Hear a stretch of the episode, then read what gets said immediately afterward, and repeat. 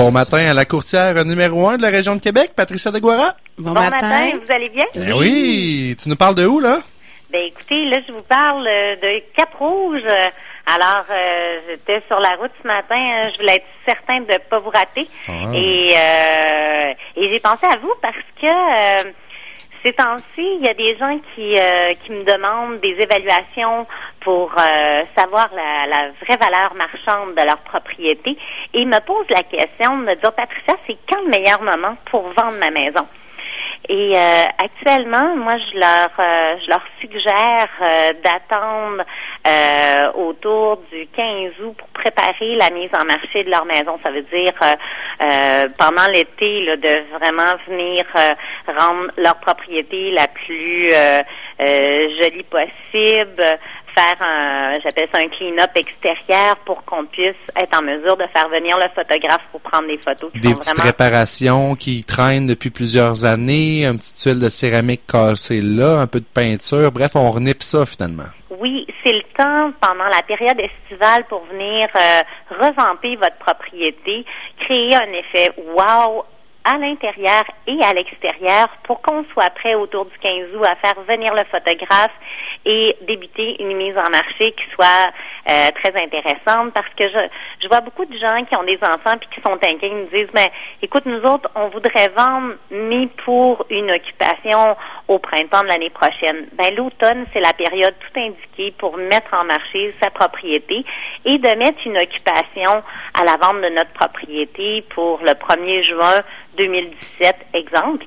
Et quand on vend durant la période de l'automne, c'est qu'après ça, ça nous donne le loisir de choisir la bonne propriété et de pouvoir bien négocier le prix de sa nouvelle maison. Ah, Ça, c'est vrai, Patricia, parce que quand ta maison est vendue, moi, je pense que tu as un plus grand pouvoir de négociation pour en acheter une autre. Surtout quand tu as du temps devant toi. Tout à fait, et surtout dans le marché actuel, ce qui est important, c'est d'aller chercher votre plus haute valeur sur votre maison et de pouvoir euh, actualiser et de prendre votre investissement puis de dire bon ben c'est laquelle la propriété qui est la plus intéressante à aller chercher Ouais. sur le marché?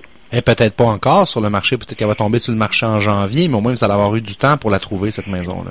C'est ça. Puis pendant l'été, on a le temps de pouvoir euh, désencombrer notre propriété, la rendre vraiment au mieux, très attrayante. Des fois, on a des murs qu'on veut repeinturer, ou euh, des fois, tu sais, c'était la mode là du euh, des couleurs euh, très flash, là, jaune, euh, bleu, euh, très éclatant, puis tout ça. Qu'est-ce que tu Alors- veux dire, c'était la mode? Parce que c'est comme ça chez nous. Non, c'est pas vrai.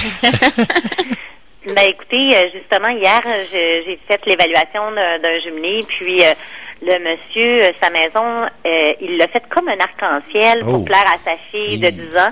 Fait qu'il dit, moi, je suis monoparentale avec ma fille, puis il dit, on l'a fait à notre goût à toutes les deux. Ouais. Alors, c'est sûr que quand on pense que la, la personne qui va, qui achète une propriété, c'est les femmes, euh, la femme qui rentre dans un, un arc-en-ciel de couleur, elle, elle va se dire, euh, un petit peu, excusez-moi, euh, c'est pas, euh, c'est pas mon concept. Puis elle, l'intérieur, parce qu'un coup de cœur se fait dans les trois premières euh, minutes d'une visite. si la cliente est pas capable de se sentir chez elle au niveau du décor, puis ça, on passe complètement à côté de notre acheteur. Mais ce que tu as dit, c'est que le client qui a peinturé ça, il a mis ça à son goût, à lui. Mais quand tu fais une maison, mets pas ça à ton goût, mais ça au goût des gens, du plus de gens possible, finalement. Exactement, parce qu'actuellement, on n'a pas la capacité de passer à côté d'un acheteur. Chaque acheteur est important. Et quand je fais une mise en marché, je veux essayer d'aller attirer le maximum de nouveaux acquéreurs possibles. Donc, euh, c'est des super bons conseils. On prend les mois qui s'en viennent pour euh, faire les petits rénaux, se préparer à la mise en vente, justement, à la mise en marché. Euh, le 15 août, on fait venir le photographe, puis ça nous donne... Puis ça, le temps, pour moi, quand, les gens, quand, quand je faisais du, du prêt hypothécaire, c'est ça que je leur disais, c'est vous n'avez pas idée à quel point le temps est votre meilleur allié pour acheter une maison. Tu fais pas de gestes sur des coups de tête, tu as du temps pour planifier tes moves. Il n'y a rien de pire que de pas avoir de temps dans une transaction immobilière Non, parce que tu risques de le regretter après. Effectivement, et les timings sont très importants en immobilier parce que si vous mettez votre maison en marché le 10 juillet, puis que les gens partent en vacances pour un mois, euh, parce qu'on tombe dans le congé de la construction, puis tout ça, vous passez à côté de l'effet tremplin des premiers temps de mise en marché. Fait que c'est important de placer puis de mettre en marché votre maison dans le meilleur timing pour vous.